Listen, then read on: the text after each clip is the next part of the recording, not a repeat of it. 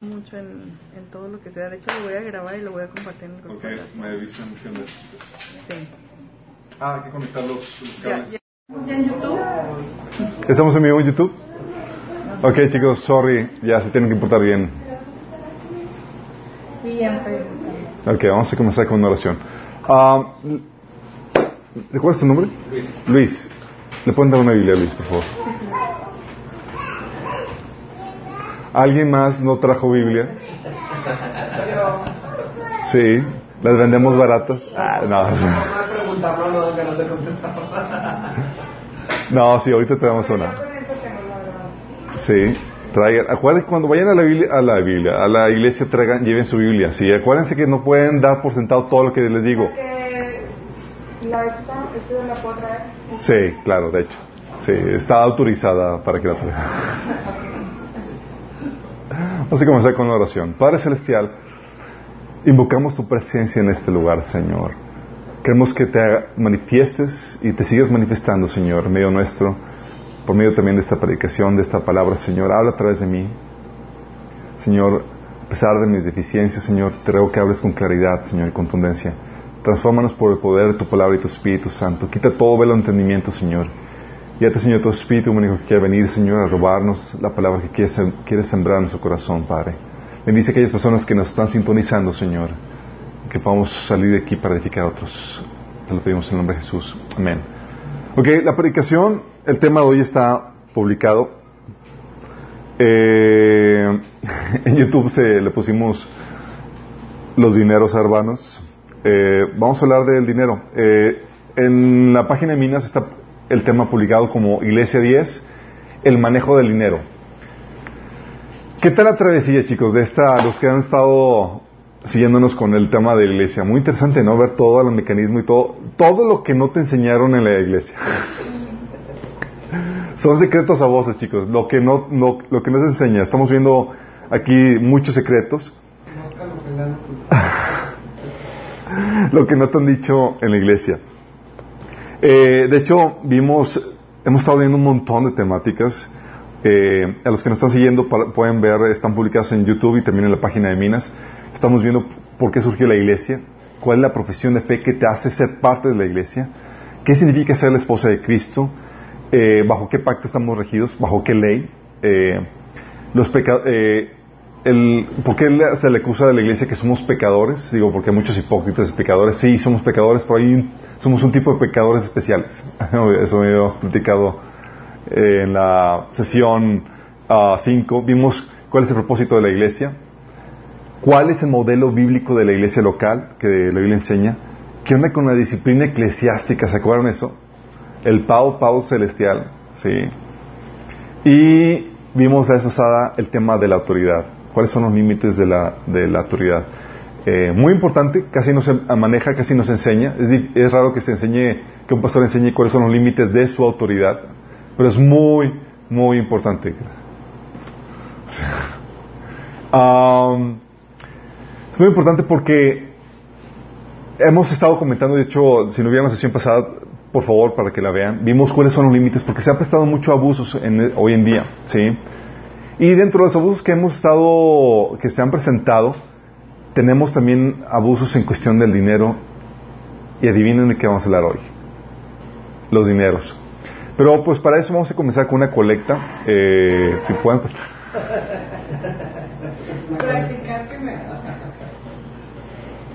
que se ríen, chicos. No, eh, hay muchos mitos que giran en cuestión del dinero eh, dentro de, de la iglesia, ¿no? Se nos enseñan muchas cosas como el hecho de que la manera en dar, eh, darle a Dios es sembrando en el pastor o en el ministerio del- de, la iglesia, sí, es una forma que se nos enseña, el ministerio de- del pastor. Se nos pide, por ejemplo, algo que nos enseña, se nos pide el diezmo como una obligación por parte de los cristianos. El mínimo es el diezmo, y luego también se nos pide que el diezmo y la ofrenda. ¿sí? Y se nos aboquen a pasajes como el famoso pasaje de Malaquías, capítulo 3. ¿Sí lo han escuchado? Que dice, eh, es versículo 7 al 12, el pasaje, se lo voy a citar para los que no están en contexto. Dice, desde la época de sus antepasados se han apartado de mis preceptos y no los han guardado. Vuélvanse a mí y yo me volveré a ustedes, dice el Señor Todopoderoso. Pero ustedes replican, ¿en qué sentido tenemos que volvernos? ¿Acaso roba el hombre a Dios? Ustedes me han robado y todavía preguntan, ¿en qué te hemos robado? En los diezmos y en las ofrendas. Ustedes, la nación entera, está bajo gran maldición, pues es a mí a quien eh, han robado. Traigan íntegro el diezmo para los fondos del templo y así habrá alimento en mi casa. Pruébenme en esto, dice el Señor Todopoderoso, y sean eh, y vean si no abro las compuertas del cielo y derramo sobre ustedes bendición hasta que sobreabunde. Exterminaré la langosta para que no arruine sus cultivos y los vides de, los campos y no, y no pierdan su fruto, dice el Señor Todopoderoso. Entonces todas las naciones sabrán que ustedes ah, lo- los llamaron ustedes dichosos para que, porque ustedes tendrán una nación encantadora, dice el Señor Todopoderoso. Tremendo pasaje, ¿no? Que te dicen, oye, no estás diezmando, le estás robando a Dios. Y luego te, eh, y luego te dice que, que si diezmas vas a tener las compuertas del cielo abierto y van a Dios derramar bendición sobre ustedes, ¿no? Y se nos acusa de, de- por eso se nos acusa de robos. las- muchos pastores del púlpito acusan a los miembros de, de estar robando si no están diezmando. De hecho, hasta van eh, haciendo, acumulando. De hecho, recuerdo una, una hermana que vino aquí a la iglesia y dice, no hombre, hermano, es que ya no voy a la iglesia, ¿por qué? Porque ya debo un buen de diezmos. Y pues, imagínate, o sea, es acumulativo, y te lo reclama de que se robó, y yo pues, ya, ya no quieres ver a tu deudor, ¿no? Y dices, ya mejor no, no me paro ahí. Entre el gobierno, Coppel y la iglesia. Entre el gobierno, Coppel y la iglesia, muy buena, sí, exactamente. Y se nos promete que si diezmamos, no solamente vamos a estar bien con delante de Dios, sino que vamos a tener la abundancia económica, como viene ahí en el versículo 10, de que, pruébame, dice, esto, dice el Señor Todopoderoso, y vean, si no abro las compuertas del cielo y derramo sobre ustedes bendición hasta que sobreabunda. ¡Wow! No, pues con estas promesas, Cualquiera. cualquiera diezma, ¿no? Eh, se te dice que para, de hecho se te dice que para prosperar y ofrendar, eh, debes ofrendar y sembrar en el ministerio del predicador, ¿sí? En el ministerio donde estás ahí, se te invita a que siembra, eh, se te, sea, eh, la semilla se maneja como dinero y que si siembras sus ideas ahí en el ministerio, se te va a devolver en gran manera, que es un buen negocio, que mejor que los fondos de inversión, eso tú des di- diezmo o tú des dinero en, en el ministerio y se te va a aumentar como y sacan pasajes como Lucas 6:38 que dice, dad y se os dará, medida buena, apretada, remecida, rebosando, darán en vuestro regazo, porque con la medida que medís os volverán a medir. O el pasaje de 1 Corintios 9:6 que dice, el que siembra escasamente, también segará escasamente, y el que siembra generosamente, generará, generosamente también segará. Sí, y basado en esos pasajes, la gente da, sí, y, y da en desmedida muchas veces, y el dinero típicamente se utiliza para el pastor, para el edificio, la enorme carga que suele ser el edificio, la manutención, los climas, las, eh, todo lo que conlleva la luz y demás. Y también para acrecentar el ministerio eh, con más, más y mejor equipo, luces, fondo, todo eso se utiliza principalmente eso. Si llega a una carga tan grave que tienen que manejarlo tienen que hacer las correctas y énfasis en las correctas porque tienen que un peso, una carga económica muy, muy fuerte. ¿sí? Estos son lo que se nos enseña típicamente en la iglesia. Pero ¿se han hecho ustedes el trabajo de investigar lo que dice la Biblia realmente? No, ok. Bueno, yo hice el trabajo por ustedes. Lo vamos a ver. ¿Cuál es la realidad en cuanto a esto? Primera realidad en cuanto a esto es que el mandamiento del diezmo no aplica en el Nuevo Testamento. Ah, no, no aplica. Sí. Eso lo vimos en, el- en la sesión, no voy, a, no voy a abundar en esta temática, pero lo vimos en la sesión donde vimos bajo qué ley estamos regidos en la iglesia. Vamos- estamos regidos bajo el nuevo pacto. Sí. El, el pacto anterior, el pacto que era para con el pueblo de Israel, ya caducó para la iglesia. No nos regimos en base a eso. Significa que no hay mandamiento, que ya no vamos a guardar mandamientos del Antiguo Testamento. No, hay mandamientos que se reiteran en el Nuevo Testamento. Sí. Por eso Pablo te enseña que ya no te debe juzgar nadie por los días de fiesta que celebras, porque antes era una obligación, ni por la comida que, comes, porque antes había una una regla- re- un reglamento en cuanto a la dieta que comías. Pero también no se maneja eh, y, el, y el mandamiento del diezmo no se reitera en el Nuevo Testamento. Tú ves en Hechos capítulo 15 cómo hacen el concilio en cuanto a qué mandamientos o qué ordenanzas del Antiguo Testamento pasar o transmitirle a la, a la- a la iglesia y tú ves que no figura el diezmo. ¿Sí? ¿Por qué? Quiero que entiendas el contexto. Aparte de que el mandamiento de que estamos bajo, regidos bajo un nuevo pacto, tienes que entender que el templo estaba todavía vigente cuando la iglesia comenzó. El templo no fue destruido sino hasta el año 70 después de Cristo, unos 35 años después de la, crucifixión de Jesús, ¿sí? después, de que el nacimiento, de- después del nacimiento de, de la, de la iglesia. Entonces, tú tienes ahí que eh, el mandamiento del diezmo era para qué? Era para los levitas, no para la iglesia, era para la manutención del templo y de los levitas. Entonces imagínate, eh, los primeros cristianos, eh, los apóstoles hacían posible que pidieran o reclamaran el diezmo porque el templo estaba ahí vigente.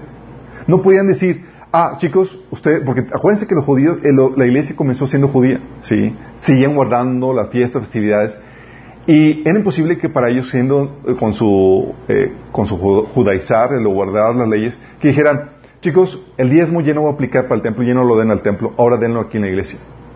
No, los judíos daban su diezmo y aparte ofrendaban en, en la iglesia, pero daban el diezmo donde correspondía, en el templo.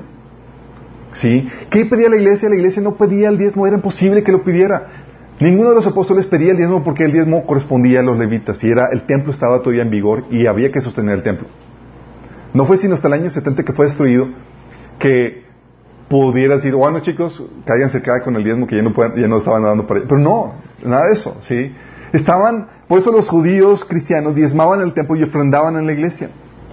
Entonces, por eso en los requisitos de los diáconos y todo, no lo mencionan, porque es algo importante. Exactamente, no lo mencionan y tú ves a Pablo que en la colecta que se menciona en la Biblia en Corintios capítulo 16 o capítulo eh, 8 y 9 de 2 Corintios, ninguna vez se menciona, no vas a encontrar ninguna parte del Nuevo Testamento que se colecta el diezmo. Hay unos que dicen, no, es que en Hebreos eh, Abraham eh, antes de la ley dio el diezmo y, pues es un principio antes de, de la ley. No, no, no, no, no. Tú puedes maja- eh, traer como principio eso, pero si fuera un principio que se aplicara o que se, eh, que fuera, se convirtiera en ley en el Nuevo Testamento, la Biblia lo enseñaría claramente, pero no es así. De hecho, vamos a ver qué onda con a los detalles de eso. Yo, yo lo que veo es que como era de los, de los judíos y por la causa de los levitas todo, al, al ser los judíos los primeros cristianos, por decir, nomás los que se hicieron cristianos y, y ahí se abrió a los gentiles, entonces nosotros ya aquí en este Sí, eh, la verdad es que nos desubicamos mucho con el hecho de que la iglesia se, vol- se volvió en su mayoría gentil y perdimos mucho el trasfondo, cual- eh, el desligue. Por eso, en la aplicación que le- de la sesión de el nuevo pacto, eh, que fue la, la, la 4, por favor véanla, les va a ayudar a ubicarse en cuanto a bajo qué ley estamos regidos y por qué en la, en la iglesia primitiva había dos culturas. Había los cristianos judíos que guardaban toda la ley y los gentiles que comían otras dietas y no guardaban las festividades y había un shock cultural en, la iglesia. Eso lo comentamos en aquella ocasión. ¿Sí? Por otra parte, eh, no solamente no podía pedir la, la iglesia el diezmo porque el templo estaba vigente, no solamente también porque estamos bajo el nuevo pacto y no nos regimos bajo el, el antiguo pacto, entonces llevaban dos razones, ¿sí? Pero no solamente por eso, sino también porque eh, ya discutimos en la sesión en la sesión 4 también, en esa sesión, la diferencia entre la iglesia y el pueblo de Israel, ¿sí? Había, habíamos comentado, así como se predica, eh, también habíamos comentado en la predicación del engaño de la prosperidad y la, la pobreza, es, un, otra predicación que está publicado en, nuestro portal. Habíamos que la condición, eh, habíamos la diferencia entre el pueblo de Israel y el pueblo de, de, de- y la iglesia. Ahí habíamos comentado que a Israel se le prometen a Israel las bendiciones físicas y terrenales ahorita. ¿Sí? Para, ves en Deuteronomio 28 que la prosperidad para Israel es una señal de bendición. Para la iglesia, Mateo 19, 23, es un obstáculo para entrar en el reino. Tú ves en Deuteronomio 28 que la pobreza para Israel es una señal de maldición. Para la iglesia es algo que debe estar dispuesto a sufrir por Cristo, de acuerdo a Hebreos 10, 34, Mateo 19, 21, Hechos 3, 6. Porque lo que, sea, lo que pasa es que tratamos de aplicar pasajes fuera de contexto que, que son para el pueblo de Israel a la iglesia. Sí. Y de ahí se desvirtúa muchas cosas. Somos dos entes diferentes. Sí, fuimos incrustados de Israel y las promesas son de Israel, son para nosotros, pero tienen que entender el contexto. Y lo hemos eh, visto vez tras vez. Que las promesas de bendición física y terrenal no se garantizan en este tiempo para nosotros. En ese tiempo para nosotros tenemos que aprender a ser felices en cualquiera que sea nuestra circunstancia. Y que las cosas malas que sucedan se nos enseña a disminuir los efectos del pecado, que no sean por nuestro pecado, por nuestra testarudez, sino que sea por Cristo. Pero la, la bendición, la, promesa de la prosperidad y todas las, bendiciones dadas a Israel sí son para nosotros, pero en el reino milenial. Eso ya lo hemos comentado. Van a ser realidad y le vamos a recibir, pero no ahorita. Sí, ahorita se nos enseña que debemos estar dispuestos a sufrir por Cristo. Sí. También en la aplicación de la, de la prosperidad y la- el engaño de la prosperidad y la pobreza, habíamos comentado que sí es cierto, el, el cristiano puede prosperar, pero no lo podemos garantizar. Había cuatro factores que determinan el que un cristiano pueda prosperar o no. Sí, por eso cuando tú diezmas o ofrendas y te digo, oye, vas a prosperar si eh, ofrendas, te estoy engañando si dijera eso. Porque depende de cuatro factores. Uno, que vivas en una sociedad, una cultura donde haya libertad de fe y eh, se acepten los valores judio-cristianos. Si no hay eso, no va a haber prosperidad. prosperidad. Hebreos eh, 10.34 menciona que cristianos se les quitaban sus propiedades y sus cosas porque no había libertad de culto. Tú no puedes predicar que va a, prosperidad, a haber prosperidad si diezmo ofrendas en un ambiente de persecución de cristianos. ¿Sí? Entonces, no, eh, tiene que haber ese condicionante, tiene que... Tienes que con- tener ese condicionante, ¿sí? La otra, tienes que tener la condicionante de que no esté la sociedad o la, la nación en la que estás en juicio. Si está bajo juicio, no vas a prosperar, vas a, eh, vas a, a sobrellevar, el- Dios te va a mantener a flote nada más. ¿Se acuerdan con Jeremías en tiempos de, juicios sobre el pueblo de Israel? A Baruch, su profeta, su eh, asistente, que tenía grandes deseos o sueños de grandeza. El Señor le da una palabra ah, por medio de Jeremías y le dice, ¿quieres cosas grandes para ti? Confórmate con que sales vivo de esto. Entonces, si estás bajo jui- hay un juicio sobre la nación, no esperes que o sea, son cosas fuera. La otra es que tienes que aplicar los principios de la Biblia. O sea, no es, o sea, sí, no solamente diezmo y, y voy, no, tienes que aplicar el principio de, oye, ser diligente con el trabajo, el, el que, el que es de- de- diligente va a prosperar, el, el invertir, el ahorrar, el, todos los principios que Biblia enseña con respecto a la, a la riqueza, que lo discutimos en el taller de, de, de finanzas. Y aparte, el otro aspecto, tiene que ser propósito de Dios para ti. Ah. Tiene que ser el propósito de Dios para ti. ¿Por qué? Porque tú puedes ser muy diligente, trabajador y todo eso, y tú tienes a Pablo en desvelos, trabajándose, eh, desgastándose, y dice él que padeciendo hambre no tiene dónde dormir. Sí. Hay mucha gente que, que no está consciente de aspecto del Evangelio, que eh, tu caminar cristiano, tu vida cristiana te puede llevar a sacrificar la cuestión económica por servir al Señor o predicar su, su mensaje. Entonces no se te enseña eso. Entonces digo, oye, vas a, si ofrendas y diezmas vas a, a prosperar. No, no te puedo asegurar eso. La Biblia no te asegura eso. Te asegura que si tú siembras ahorita vas a tener riquezas, eso sí garantizadas, cuando el Señor venga. Son garantizadas. Sí, Por, ofrendar, por dar a la obra, ¿sí? El, no- el mandamiento para el Nuevo Testamento, entonces, chicos, ¿qué es lo que se enseña en el Nuevo Testamento? Se nos enseña a ofrendar. ¿Sí? Pablo recolectaba y él menciona la ofrenda a los santos, la ofrenda, y era ofrenda y, y no menciona en ningún momento el diezmo. ¿Sí? ¿Y por qué se recolectaba, chicos? Para las necesidades Las necesidades de quién, de aquí, de, del... de, otra- de otras iglesias que estaban padeciendo. Y las viudas. Una vez, me, una vez me- me- me comentaron a, a unos hermanos aquí de la ciudad que fueron a una iglesia aquí local, no digo nombres para no, porque luego se me enojan, pero que llega el predicador, sí, eh, algo joven, eh, y dice, eh, chicos, oye, y el fin de semana estaba yo con mi esposa y pues íbamos a ir al cine y, y resulta que no teníamos dinero para el cine. Y pues, ¿cómo? Entonces no están ofrendando. Y era el domingo en la reunión. Entonces, eh, ciérrenme las puertas, por favor. Nadie sale de aquí hasta que ofrende. Así. Así. ¡ah!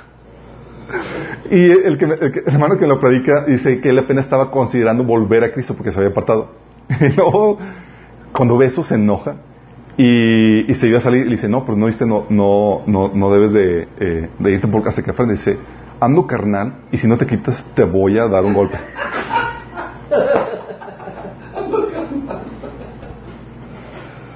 Imagínate, no puedo así, pues. La última vez que dejo de ir al cine por no tener dinero. Imagínate, imagínate la cosa. Sí, oye, una colecta a los hermanos, por favor, porque pues quiero ver el, premiere ahorita que... ¿Se imaginan, O sea, chicos? Nos da risa, pero a veces lo aplica para otras cosas también. Sí. Oye, quiero construir una casa, quiero comprar un carro mejor, quiero... Imagínense, bueno, que, ¿por qué uno da en la iglesia? Oramos porque queremos que el pastor vaya al, cine, gracias a los, a los que tienen buenas intenciones y quieren ofrendarnos un voltito del cine. no. No, damos por dos principios que la Biblia enseña que se dan en el Nuevo Testamento. Uno es el principio de justicia. El principio de justicia te enseña que no es un regalo lo que das, es un deber, lo debes. ¿Sí? Romanos 4.4 dice, ahora bien, cuando alguien trabaja, no se le toma en cuenta el salario como un favor, como, un, como gracia, como un regalo, ¿sí? Sino como una deuda. Ese deuda, chicos, ese principio de justicia. Tú trabajaste, te mereces una retribución. ¿Sí? Dice Romanos, eh, el principio es que maneja Romanos 15, 27 es, recibiste bienes espirituales, o sea, alguien trabajó para darte, hacerte llegar bien- eh, eh, bienes espirituales, debes de contribuir de forma material a eso. Dice Romanos 15, 27 que a los cristianos gentiles dice que lo hicieron de buena voluntad, o sea, ayudaron a los, a los judíos, dice, aunque en realidad era su obligación hacerlo. Porque si los gentiles han participado de las bendiciones espirituales de los judíos, están en deuda con ellos para servirles con las bendiciones materiales. Fíjate el principio que maneja eh, este eh, Pablo, dice, oye, que fuiste bendecido con, la, con las bendiciones espirituales, con la enseñanza, con la salvación, con todo lo que Dios te ha dado por medio del ministerio, del servicio de, de alguien más, eres deudor para contribuir con los bienes materiales. ¿Sí? Lo reitera Gálatas 6.6. Dice, eh, el principio es, te enseñan la palabra, debes participarle de toda cosa buena. Fíjate lo que dice el pasaje. Los que reciben enseñanza de la palabra de Dios deberían proveer a las necesidades de sus maestros, compartiendo todas las cosas buenas con ellos. Órale. O sea, ya, con esto no quiero desincentivarte que dejes de ir a los estudios y con que, ay, ya tengo, entonces contraer una deuda, sí, pero tranquilo, tú das lo que el Señor pone en tu corazón, sí. Dice, el principio lo maneja más a detalle eh, Pablo en 1 Corintios capítulo 9, del 1 al 14.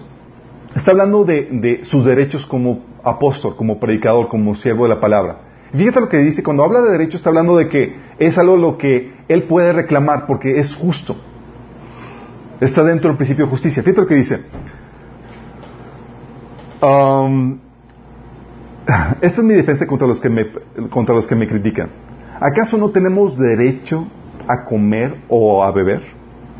Versículo 5 dice, ¿no, te- ¿no tenemos derecho a viajar acompañados por una esposa creyente como hacen los demás apóstoles, Cefas y los hermanos del Señor? ¿O es que solo Bernabé y yo estamos obligados a ganarnos, a ganarnos la vida con otros trabajos? ¿Qué soldado presta servicio militar pagándose sus propios gastos? ¿Qué agricultor planta un viñedo y no come sus uvas? ¿Qué pastor cuida de un rebaño y no toma de la leche que ordeña?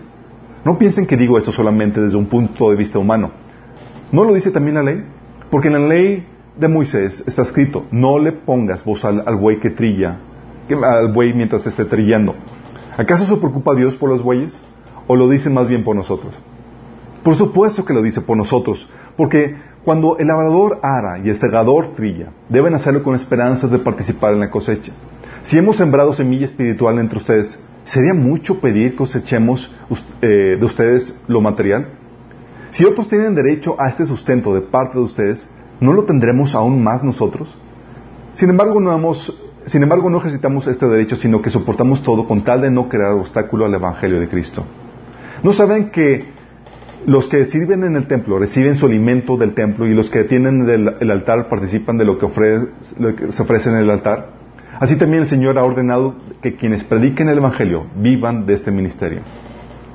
Si te das cuenta de lo que está aplicando Pablo, está, diciendo que él tiene el derecho a pedirles una ofrenda a los que, a aquellas personas a quienes le está enseñando y les está recolectando. Pero Pablo en su, eh, con el fin de no poner ningún obstáculo al Evangelio, le dice, no voy a tener, este- no voy a pedir o no voy a hacer valer este derecho, pero podría hacerlo. Sí. Pero fíjate que menciona ofrenda, pero no menciona diezmo. Y Jesús mismo utiliza este principio. el principio de que el obrero es digno de su salario. Dice Mateo 10, 10, no lleven bolso de viaje con muda de ropa ni con sandalias, ni siquiera lleven un bastón. No duden en aceptar la hospitalidad, porque los que trabajan merecen que se les dé alimento.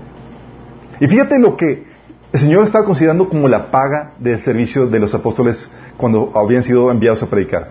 La paga era con que les den de comer, chicos. Fíjate.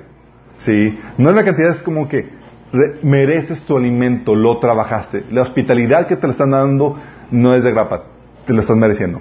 Eso lo reitera Lucas 17, donde dice, no cambien de casa en casa, quédense en un lugar, coman y beban lo que les den. No duden en aceptar la hospitalidad porque los que trabajan merecen recibir su salario.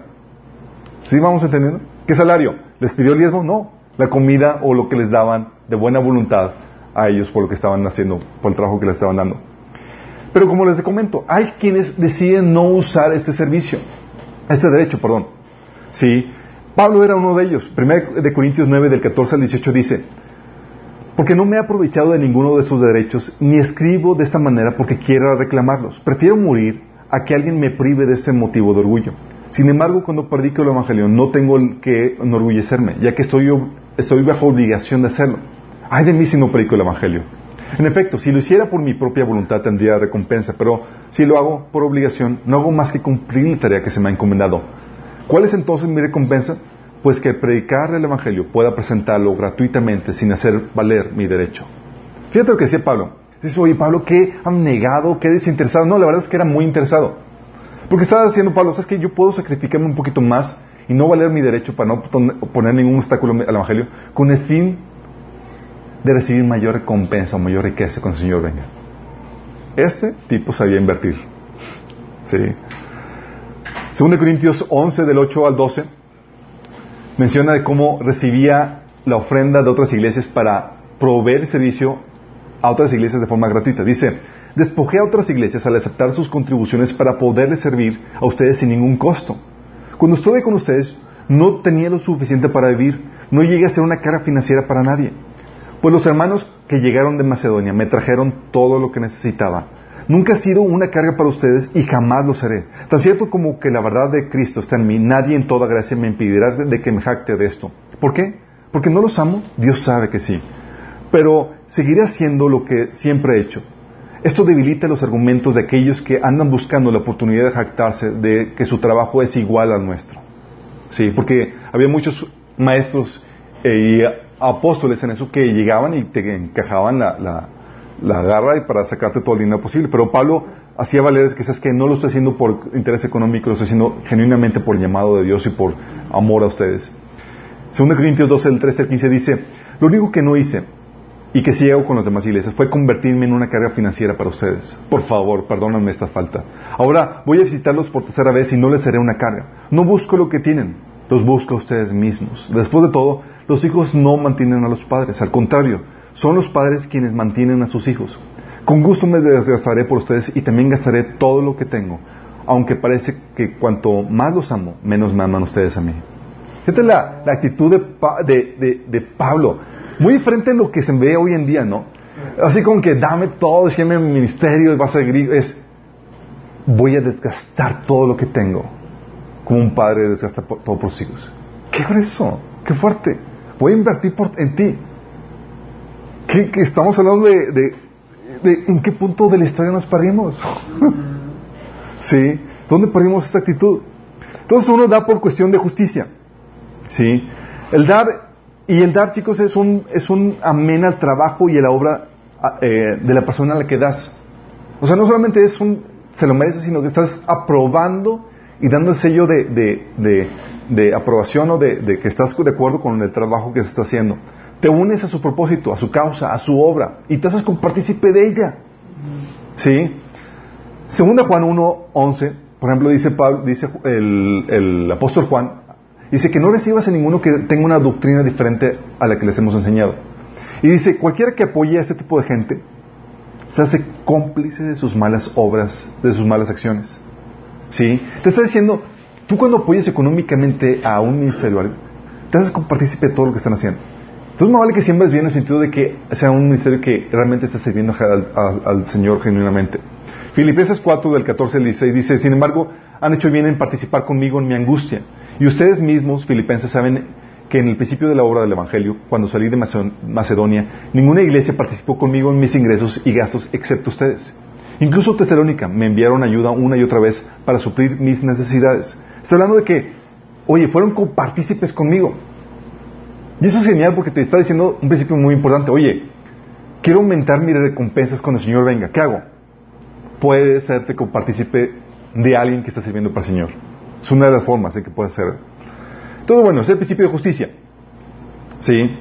Recibes un servicio, mereces retribuirlo de alguna forma. ¿Cuánto la Biblia no, lo estimula? El mínimo, dice la Biblia, era darle algo para sus necesidades. Pero la verdad es que uno pone lo que hay en su corazón, lo que quiere dar. Y el otro principio por el cual da esto es por el principio de gracia. La gracia, chicos, es la antítesis al principio de justicia. La gracia te dice, digo, la justicia te dice, te doy lo que te mereces. La gracia es lo contrario, no te doy, o mejor dicho, te doy lo que no te mereces. Esa es la gracia. La Biblia lo pone muy claramente en Romanos 11.6, el principio de gracia. Dice que sí, y si por gracia, ya no es por obras. De otra manera, la gracia ya no sería gracia. Te está diciendo que es una situación por la cual no trabajaste. Oye, no trabajaste y te estoy dando algo. Es el principio de gracia. Cuando te dan un regalo por el cual no trabajaste, está operando el principio de gracia. ¿Sí? Es un regalo. Algo que sea por amor. Y este, por, este regalo que sea por, amor lo menciona lo corrobora 1 Juan 3, del 16 al 18, cuando dice, conocemos lo que es el verdadero amor porque Jesús entregó su vida por nosotros. De manera que nosotros tenemos también, tenemos que dar la vida por nuestros hermanos. Fíjate, te está diciendo, ¿sabes que El amor de Dios invirtió en mí algo que yo no merecía. Sí, cochino pecador. El Señor invirtió en mí. Y ahora, por causa de la inversión que recibí, que, recibió, que recibí yo, tengo que amar a mis hermanos.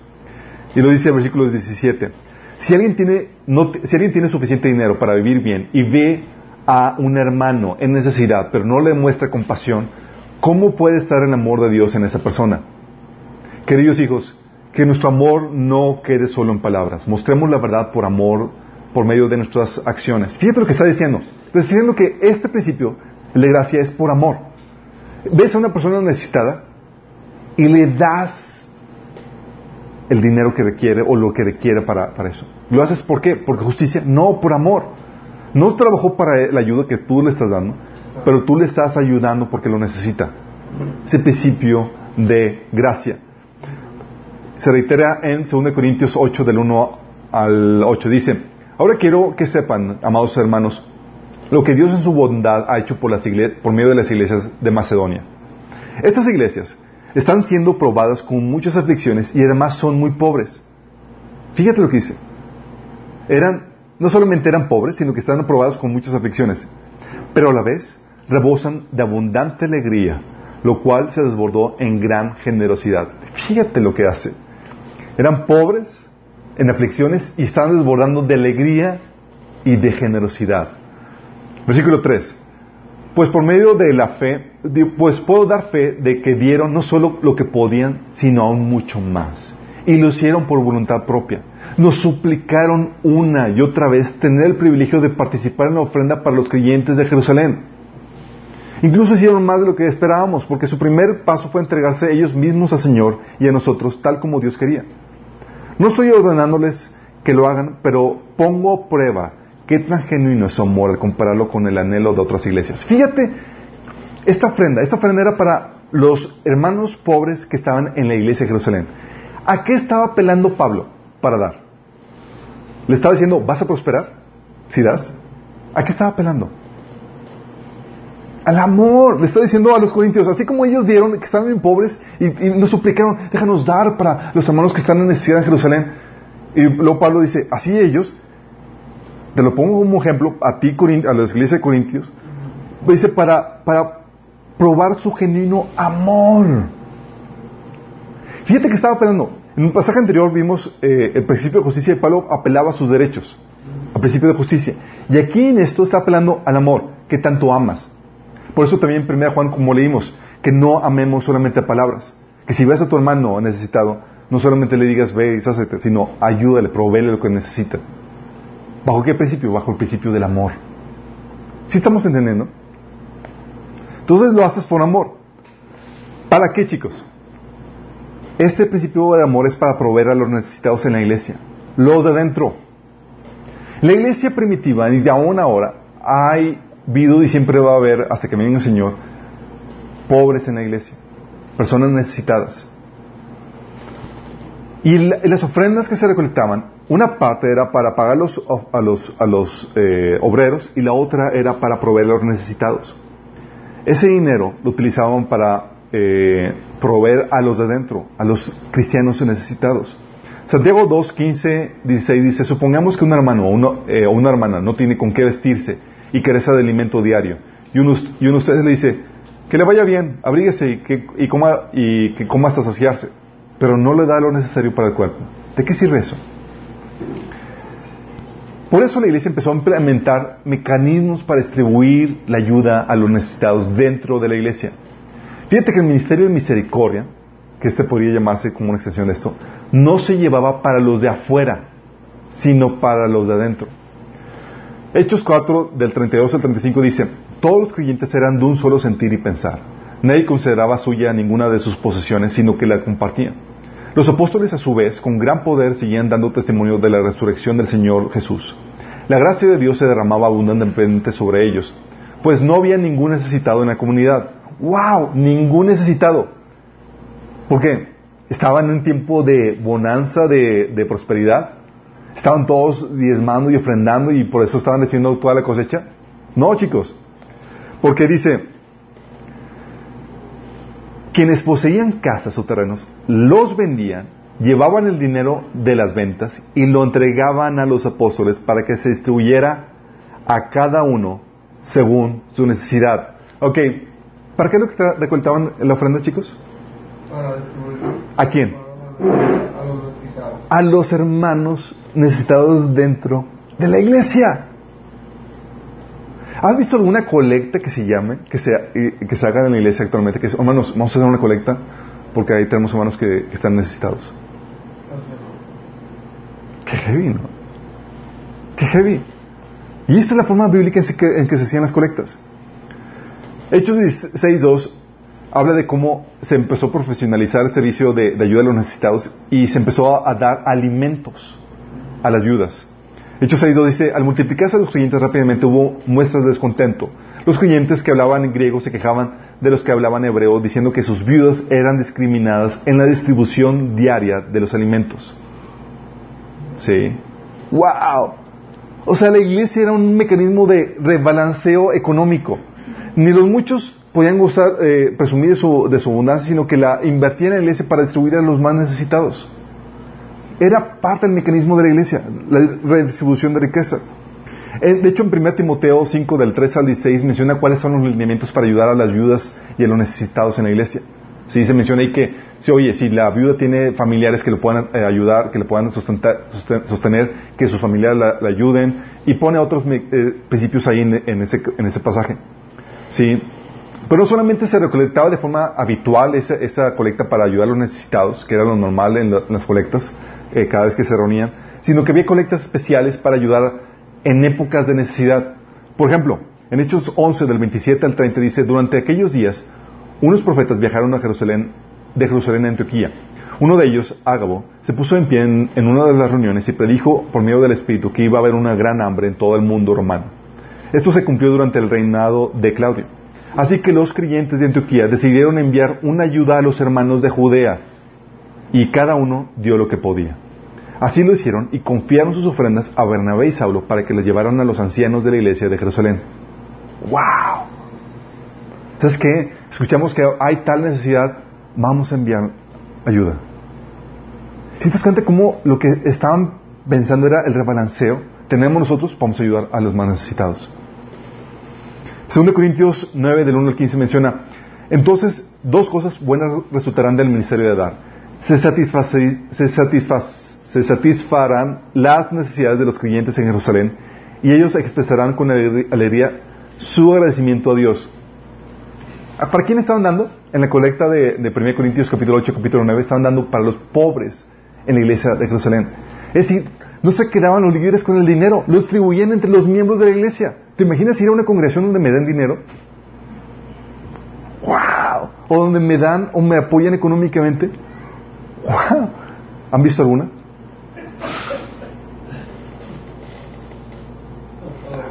¿En, ¿En dónde nos perdimos? Sí. Dice, Gálatas 6 dice, eh, así que según tengamos oportunidad, hagamos bien a todos. Esto dice, dice Pablo. Dice, pero mayormente a los de la familia de la fe. Y si hay, me ha tocado ver ministerios de misericordia, chicos, con enfoque a la gente de afuera. Y adentro de la iglesia, la gente padeciendo necesidad económica. Y no, no hay nadie viendo por ellos. Ayudando ya y haciendo las brigadas y toda la cosa, y adentro, gente que está pasándole así, tratando de sobrevivir y metiéndose en, problemas porque no hay nadie que está atendiendo eso. Obviamente la ayuda eh, a los que estaban necesitados había ciertos criterios, ciertos eh, principios que la Biblia enseña. De hecho, de estos principios los tocamos a profundidad en el taller de, finanzas.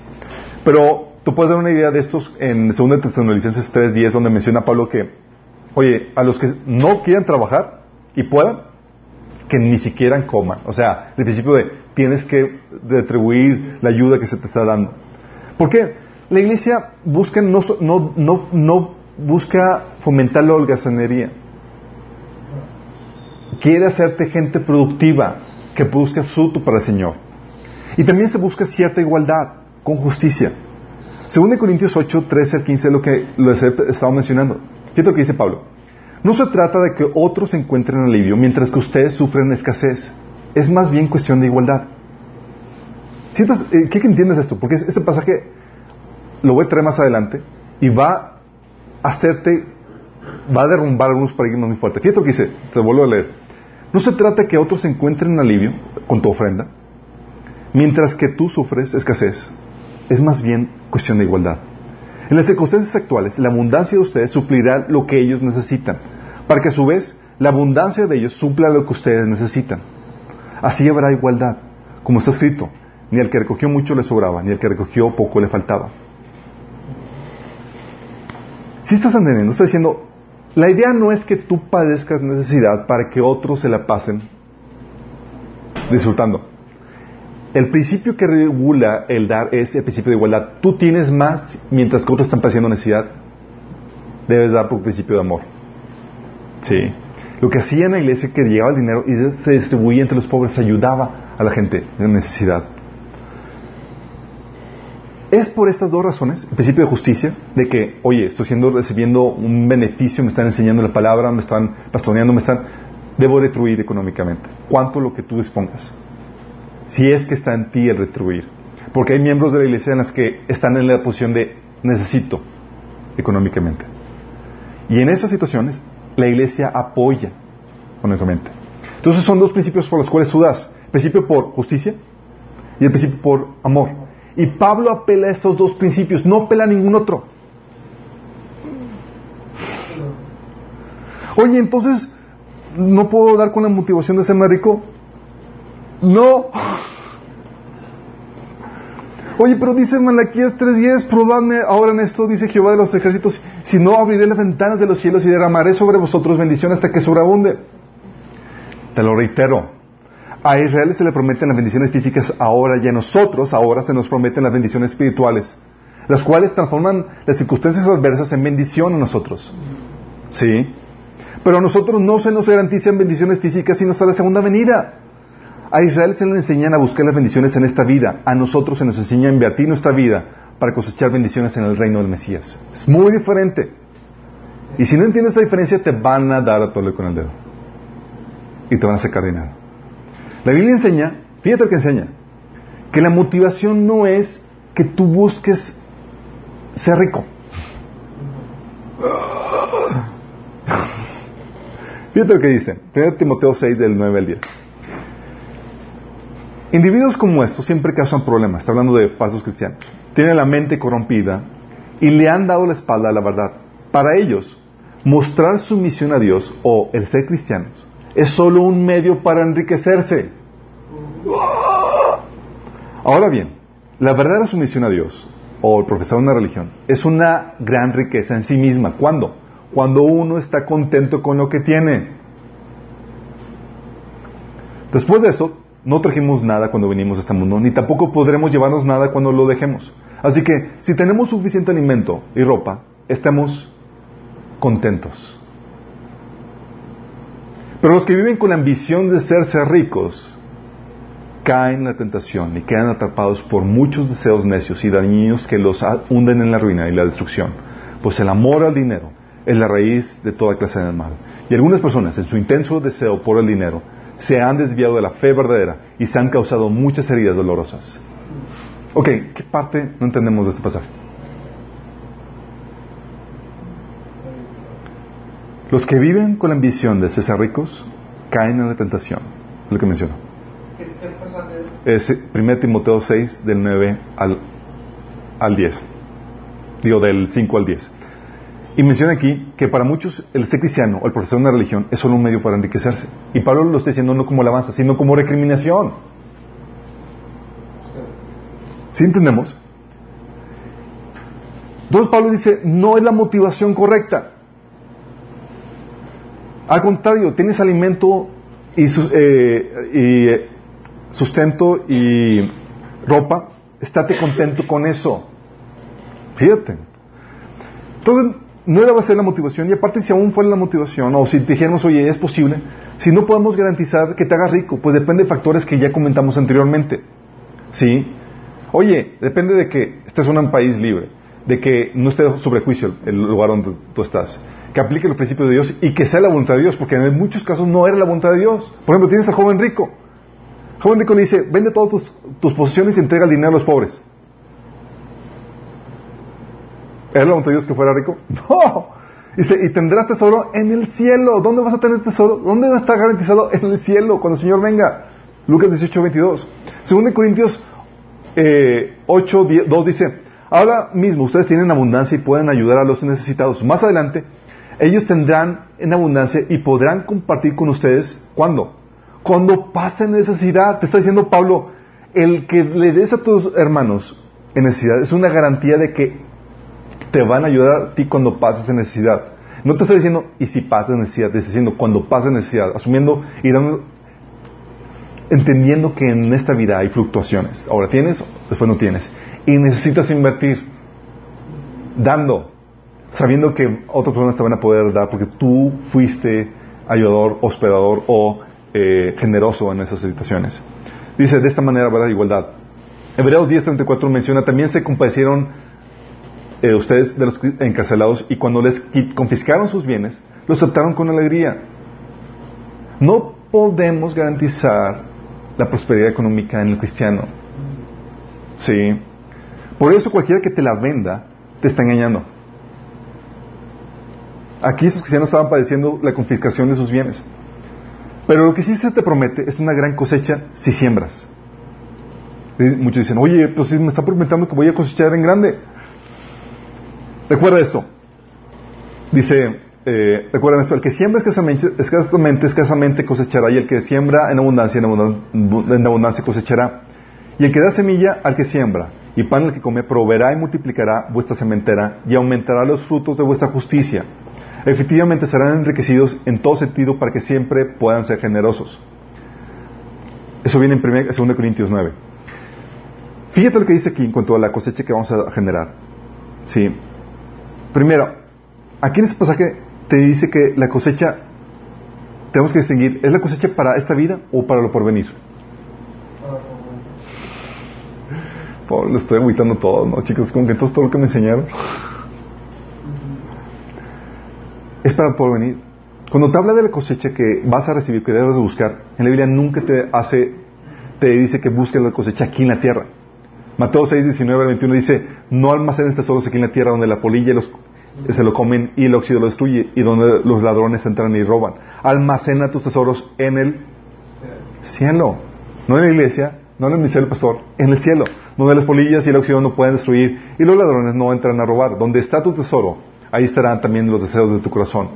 Entonces la cosecha que se te promete garantizada es, siembras ahorita y sabes que se vas a cosechar tremendamente para cuando venga el Señor. Va a ser de los ricos y magnates cuando el Señor venga.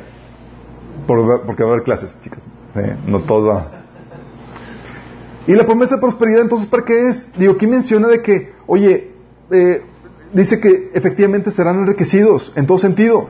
Y en todo sentido, en todo sentido, sí puede venir una riqueza material, chicos. Pero fíjate con qué propósito Dios te da, da la riqueza material. Dice, para que puedan aumentar los frutos de justicia.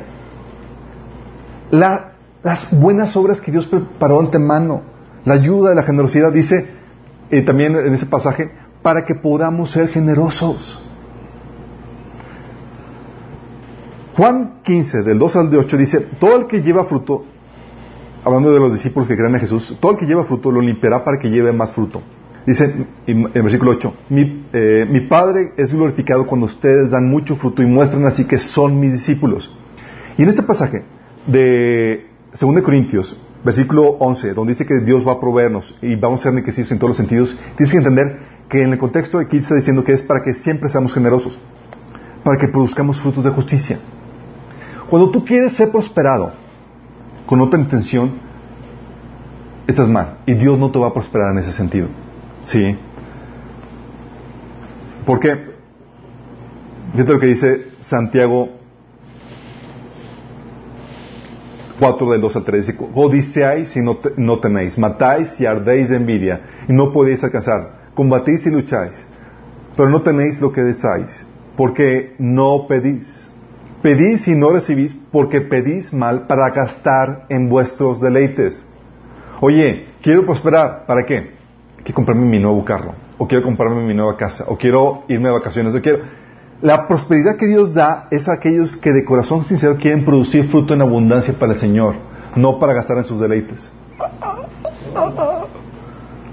1 Juan 2, 15, 16 lo aumenta, dice, no amen este mundo ni las cosas que les ofrece, porque cuando aman el mundo no tienen el amor del Padre en ustedes. Pues el mundo solo ofrece un intenso deseo por el placer físico, o sea, las comodidades, un deseo insaciable por lo que vemos y el orgullo de nuestros logros y posesiones. Nada de eso viene- proviene del Padre, sino que viene del mundo. Y este mundo se acaba junto con todo lo que la gente desea, pero el que hace la voluntad de Dios eh, lo- el que hace lo, lo que Dios agrada vivirá para siempre. ¿Qué te dice?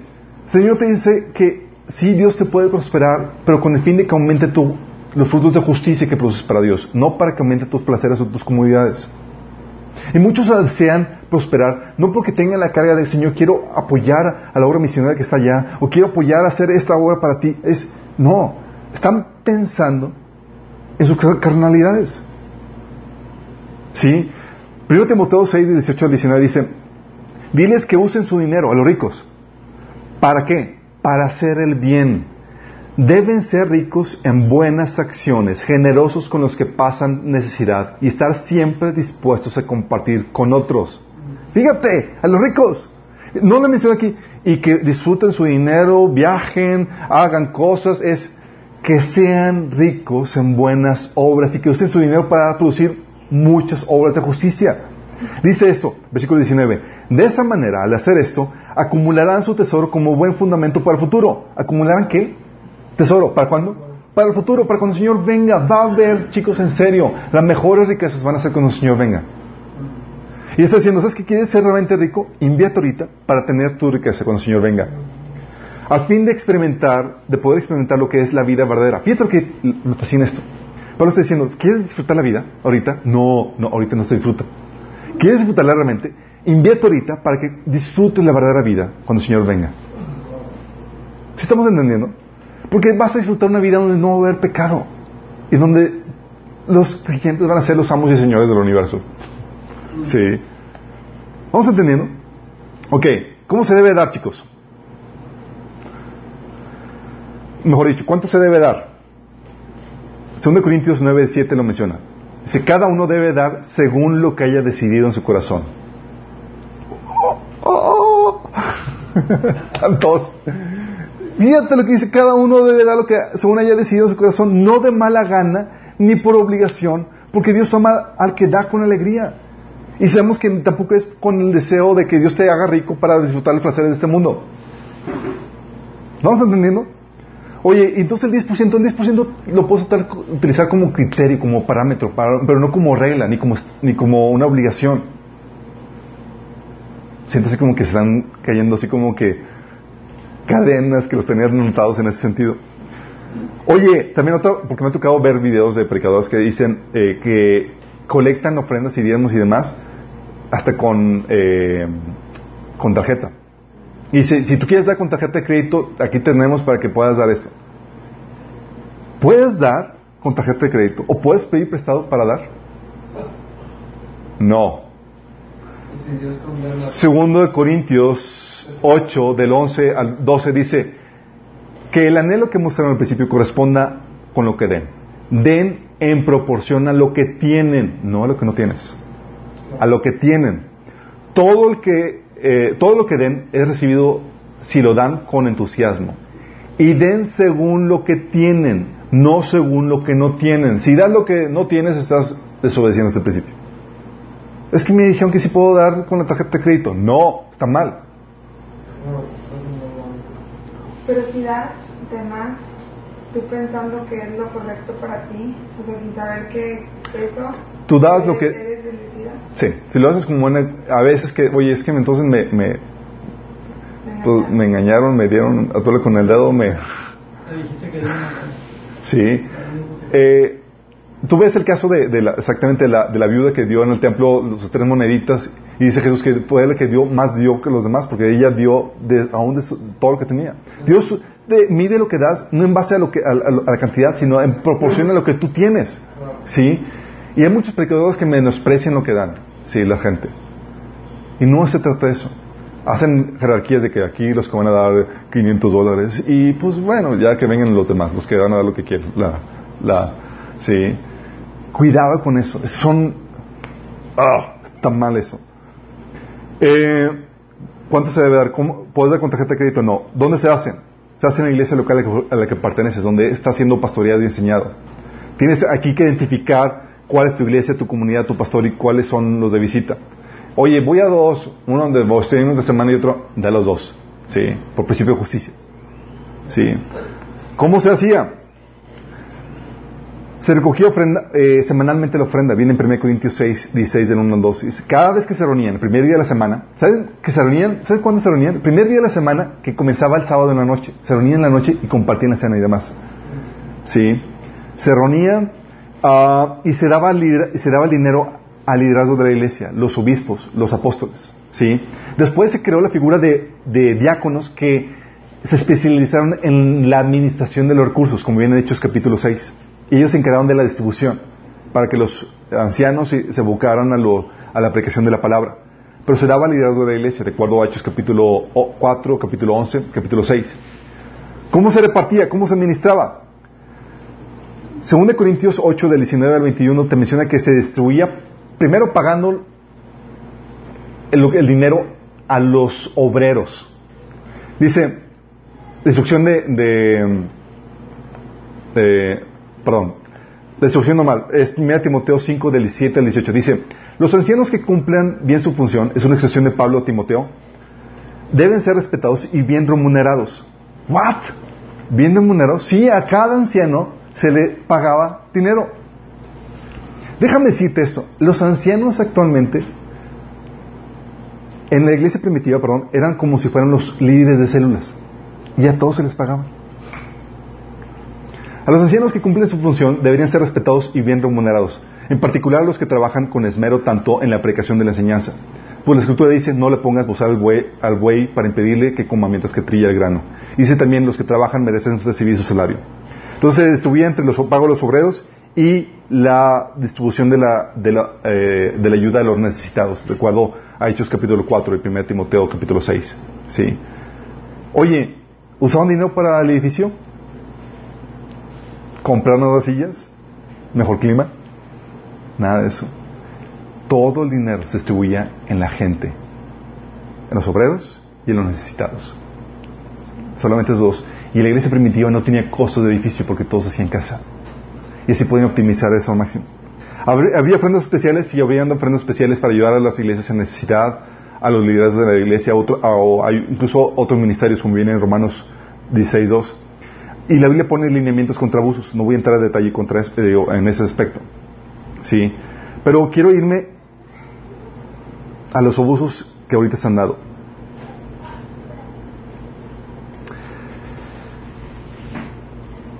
Fíjate que la Biblia nos advierte de estos abusos. ¿Sabes tú que la Biblia nos advierte que en los últimos días iba a haber, iban a levantarse líderes en la iglesia que iban a abusar de los creyentes en cuestión de la- del dinero?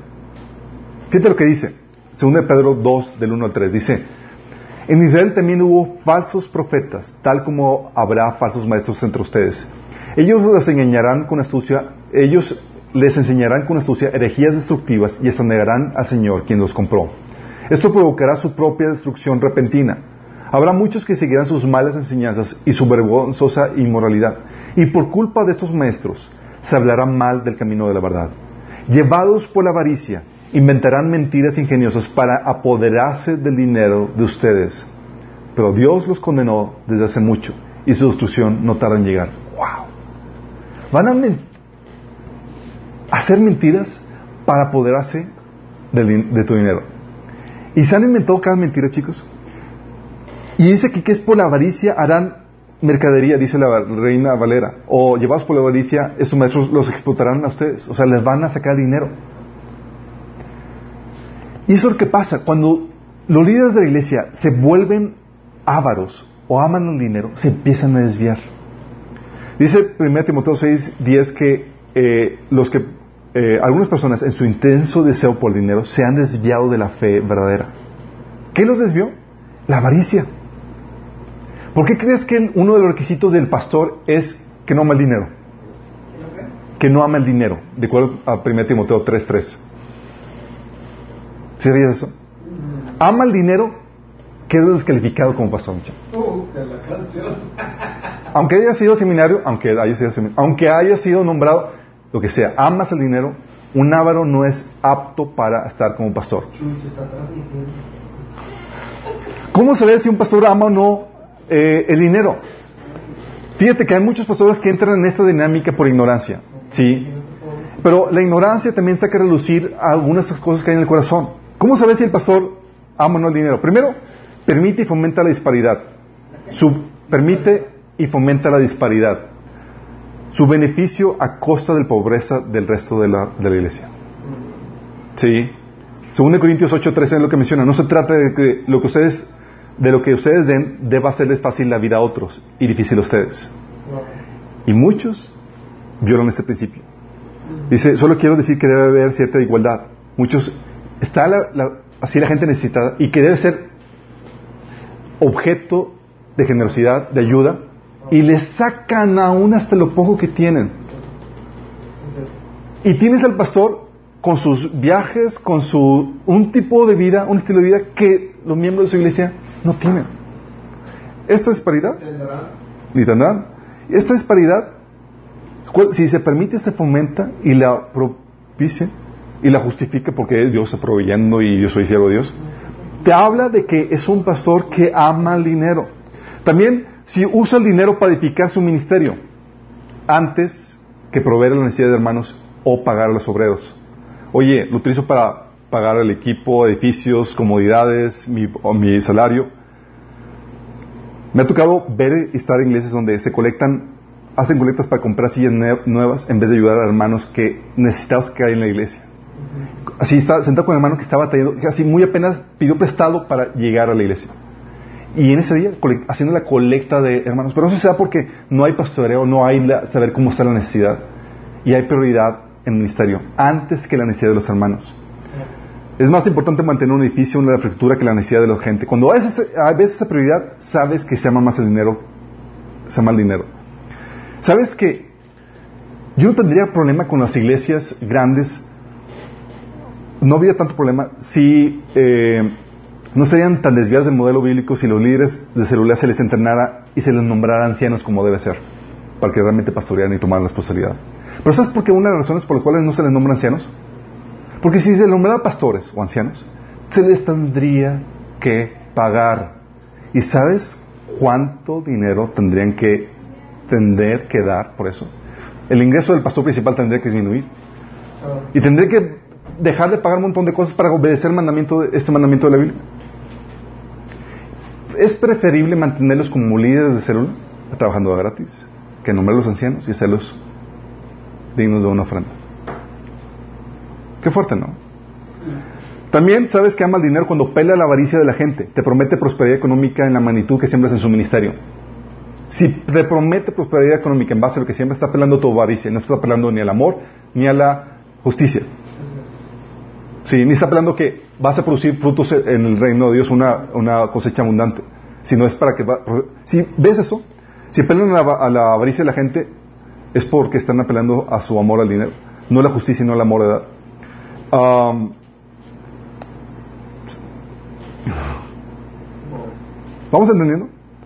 Sí. Y pues claro, eh, eh, muchos cristianos no dan, ¿sí? yo creo que serían muchos cristianos más generosos si, si, supieran que las colectas que se hacen en la iglesia fueran para ayudar a los hermanos en necesidad, pero muchos saben que se hacen para mantener la vida de lujo de los pastores o de los líderes de las iglesias. Sí, y estoy hablando principalmente de las megas iglesias. Sí. No es posible que haya mega iglesias con lujos de más y iglesias con necesidades tan terribles y tremendas y no tengan la prioridad, tengan como prioridad su lujo a apoyar a otros hermanos, como se enseña en la iglesia de, de primitiva. La otra forma en que puedes saber si ama o no el dinero es que a sabiendas de que esté mal el uso de pasajes del diezmo, lo hacen para obligar a la gente que dé. Me ha tocado aquí iglesias con pastores que dices son de gran reputación y, y una hermana de Cristo llega con el pastor y dice, acabo de entender que, la Biblia, el diezmo ya no aplica para, para, para nuestros días. Pero entonces, ¿por qué lo están pidiendo? Y él dice, es que lo pedimos porque, sí, cierto, no aplica, pero lo pedimos porque si no la gente no da. Si no lo manejamos como una obligación, la gente no da. Y pues tenemos que mantener esto y tenemos que mantener otro y, y pues... Sí, y, aparte necesitas las promesas del diezmo, de que se van a abrir las compuertas del cielo para darte la abundancia económica que requieres. Si necesitas de las bendiciones prometidas del diezmo, sí, para fomentar la avaricia y hacerlos sentir mal, acusándolos de ladrones, para que den, y estás dispuesto a torcer las escrituras para enseñarles algo que la Biblia no enseña, está hablando de que hay un amor al dinero. Sí. Y es grave. La otra es si comercializan la fe. Grave para el pastor. Grave para el pastor y para... Sí, grave para el pastor. La otra es si comercializan la fe. Si venden los regalos de Dios. ¿Y qué pasa con la ignorancia de la iglesia? Porque muchas veces la iglesia desconoce por ignorancia, por no meterse a ver, no. Dice la Biblia que mi pueblo pereció por falta de conocimiento. Y si la Biblia nos advierte que en los futuros, en los posteriores días iban a surgir maestros que nos iban a estafar y nos iban a sacar el dinero con sutiles eh, enseñanzas, lo único que nos puede salvar del abuso, chicos, es el conocimiento de la Biblia. O sea, Dios no va a decir, ay, pobrecito, es un chorro. No, esto trae, esto trae condenación principalmente para la gente que lo que lo que, que abusa de eso. Así es, aunque hay cosas que, también te llevan al infierno. Por ejemplo, comercialización de la fe, eso lo ves desde la Iglesia Católica. Sí. Como la Iglesia Católica vendía la salvación, vendiendo urgencias. Dices, oye, con tanto dinero, y lo sigue vendiendo, con tanto dinero te aseguro tu pasaje al cielo. Y dime tú, ¿con ese dinero va a ir al cielo? ¿De acuerdo a la Biblia? Va derecho al infierno. Una vez estaba eh, en mi viaje a un viaje a Europa que hice, yo iba a ir a la capilla Sextina a visitar y el Señor me dijo, no vas a ir, no vas a entrar. Y dices, ah, fui yo, seguramente. Y por unas situaciones que no puedo explicarles ahorita, no entré. Estaba, ¿qué onda, Señor? ¿Tú supiste? ¿Por qué? Y el Señor me recordó, esa capilla y todo eso se construyó con el dinero de indulgencias. Gente que la iglesia mandó al infierno engañadas con la esperanza de la salvación. Y Dios aborrece eso. Y promete que un día lo va a destruir. ¿Sí vamos entendiendo? Hoy es maravilloso. Sí, pero o sea, a costa de las almas de la gente. Y la iglesia protestante no, se, no, no está tan, tan, tan, tan, tan atrás en, eso, en esa cuestión. Hoy te, te vende el milagro, la sanidad, la provisión, la restauración. Sí, siembra la semilla. Si haces un pacto con Dios, que es con dinero, curiosamente. y siembras en el ministerio y demás para que recibas. ¿Y qué dice la Biblia al respecto? Mateo 18. sanen a los enfermos, resuciten a los muertos, limpien de su enfermedad a los que tienen lepra, expulsen a los demonios. Lo que ustedes recibieron gratis, denlo gratuitamente. Y los apóstoles dijeron, Señor, pues todo no es negocio. Y Jesús dijo, amén. No se trata de hacer ese negocio. ¿Se acuerdan qué pasó cuando el este Bar Jesús quiso comprar el don, el regalo de Dios con dinero? ¿Qué fueron las palabras de, de, Pedro? Dijo, que tu dinero se destruya junto contigo por pensar que es posible comprar el regalo de Dios. Hechos 2.20. Y se predijo eso, y Dios va a responder. Dice la Biblia que por causa de este dinero, dice esos maestros que van a sacarles dinero a, los de la iglesia, se blasfemaría el nombre de Dios. ¿Sí? Y si hay algo que la iglesia es criticada hoy en día, por la gente no cristiana, es por la vida exuberante de muchos líderes o pastores cristianos. Por causa de ello. Sí. No se ve que distribuyen el dinero, que rebalancea el dinero para ayudar a los más necesitados. No, haya, no hay ni siquiera interés de hacer eso. El interés es construir imperios antes que beneficiar personas. Mantener estilos de vida antes que extender el reino, o apoyar a los obreros. Imagínate que si las iglesias que conoces, no te vayas lejos, aquí dentro, de estuvieran dispuestos a pagarle a los, a los líderes de célula un mínimo. ¿Te imaginas el desfalco? Lo que tendrían que hacer, tendrían que apretarse el cinturón. Sí, pero estarían cumpliendo un principio de Dios en ese sentido. Por tanto abuso que hay en esto, chicos, aquí en Minas no pedimos dinero. Ni hacemos un, espacio para, para, eso.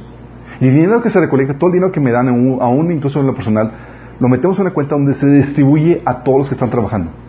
Tenemos otros grupos que están en otras casas y se distribuyen ellos de acuerdo a cuántos grupos tienes, cuánta gente estás administrando, cuánta, qué frecuencia tienes, etcétera. Todo se distribuye así. Y está transparente, tú puedes checar en la página cuánto cayó, cuánto se distribuyó y demás. Porque, como dice Pablo, queremos ser buenos administradores, no solamente delante de Dios, sino delante de la gente, para que el, nombre de Dios no sea vituperado. Y tal vez tú has sido dañado o has sido desalentado o te has alejado de, Dios por causa de los abusos que ha habido en la iglesia por, por causa del dinero. Yo te digo que el Señor no es el que ha estado haciendo eso. Ha sido el hombre en desobediencia a sus mandatos. El Señor es justo, quiere bendecir, quiere ayudar a los más necesitados. Y te invito a que vengas a Él, a tener un encuentro con Él. El Señor quiere que salvarte del infierno, quiere darte vida eterna. Si tan solo estás dispuesto a rendirte a Él. No se trata que tú seas buena persona por tus propios méritos o por tus propias fuerzas. No puedes. Si tú quieres, Él te puede salvar. Él te puede dar el poder para ser una buena persona, para vencer cualquier cosa que haya en tu vida. Y si quieres, puedes pedirle esa, a Dios esa salvación, esa ayuda. Solo tienes que estar dispuesto a que Él murió por ti en la cruz y que resucitó. Y está dispuesto a arrepentirte. Es decir, está dispuesto a obedecerlo, a hacer su voluntad. Si quieres hacer eso y le pides la salvación, Él te la va a dar. Y yo te quiero guiar en esa oración. Si quieres hacerla, te cierra tus ojos y dile ahí, Señor Jesús, el día de hoy me arrepiento de mis pecados. Te pido que me perdones, Señor, y que me salves a mí mismo. Porque no puedo ser bueno por mí mismo. Necesito que me salves, que me des tu Espíritu Santo. Yo creo que moriste por mí en la cruz y que resucitaste para el perdón de mis pecados. Y hoy te confieso como mi Señor y mi Salvador. Si hiciste esto, genuinamente va a haber dos cosas mínimas que te esperan de ti que empieces a hacer. Vas a empezar a congregarte y a leer la palabra, la Biblia, a partir del Nuevo Testamento. Te recomendamos que lo hagas. Si no hay ni siquiera esto, no te arrepentiste. Es de cajón, sí, porque el arrepentimiento produce, te lleva a producir fruto básico. Y a los que estamos aquí, ¿cómo hemos estado, chicos, con la cuestión del uso del dinero? ¿Hemos estado siendo cautivos de la ambición del dinero? ¿O hemos, dejado de dar porque somos avariciosos? ¿O hemos estado dando de más porque somos avariciosos? ¿Cómo ha estado tu motivación por la que das? ¿Lo haces por justicia? ¿Lo haces por amor? ¿Lo haces buscando una recompensa eterna? ¿Dónde está tu tesoro? Oramos. Padre Celestial, perdónanos, Señor. Porque como tu iglesia nos hemos desviado, Señor, amando el dinero más que a ti, Señor. Porque hemos dado en avaricia. O porque hemos dejado de dar por avaricia. Perdónanos, Señor, porque hemos dado con la motivación incorrecta y te rogamos, Señor, que nos ayudes a cambiar nuestra actitud, Señor. Que al dar, Señor, demos por amor al prójimo, a los hermanos en necesidad, Señor. Que al dar, Señor, busquemos retribuir lo que tus obreros han estado haciendo, Señor, para alimentarnos y para ayudarnos a crecer, Señor, en ti. Que al dar lo demos con actitud alegre, Señor, buscando extender tu reino, buscando una recompensa eterna. Ayúdanos, Señor, a este proceso. Te lo pedimos en nombre de Jesús. Amén. Nos vemos el próximo domingo.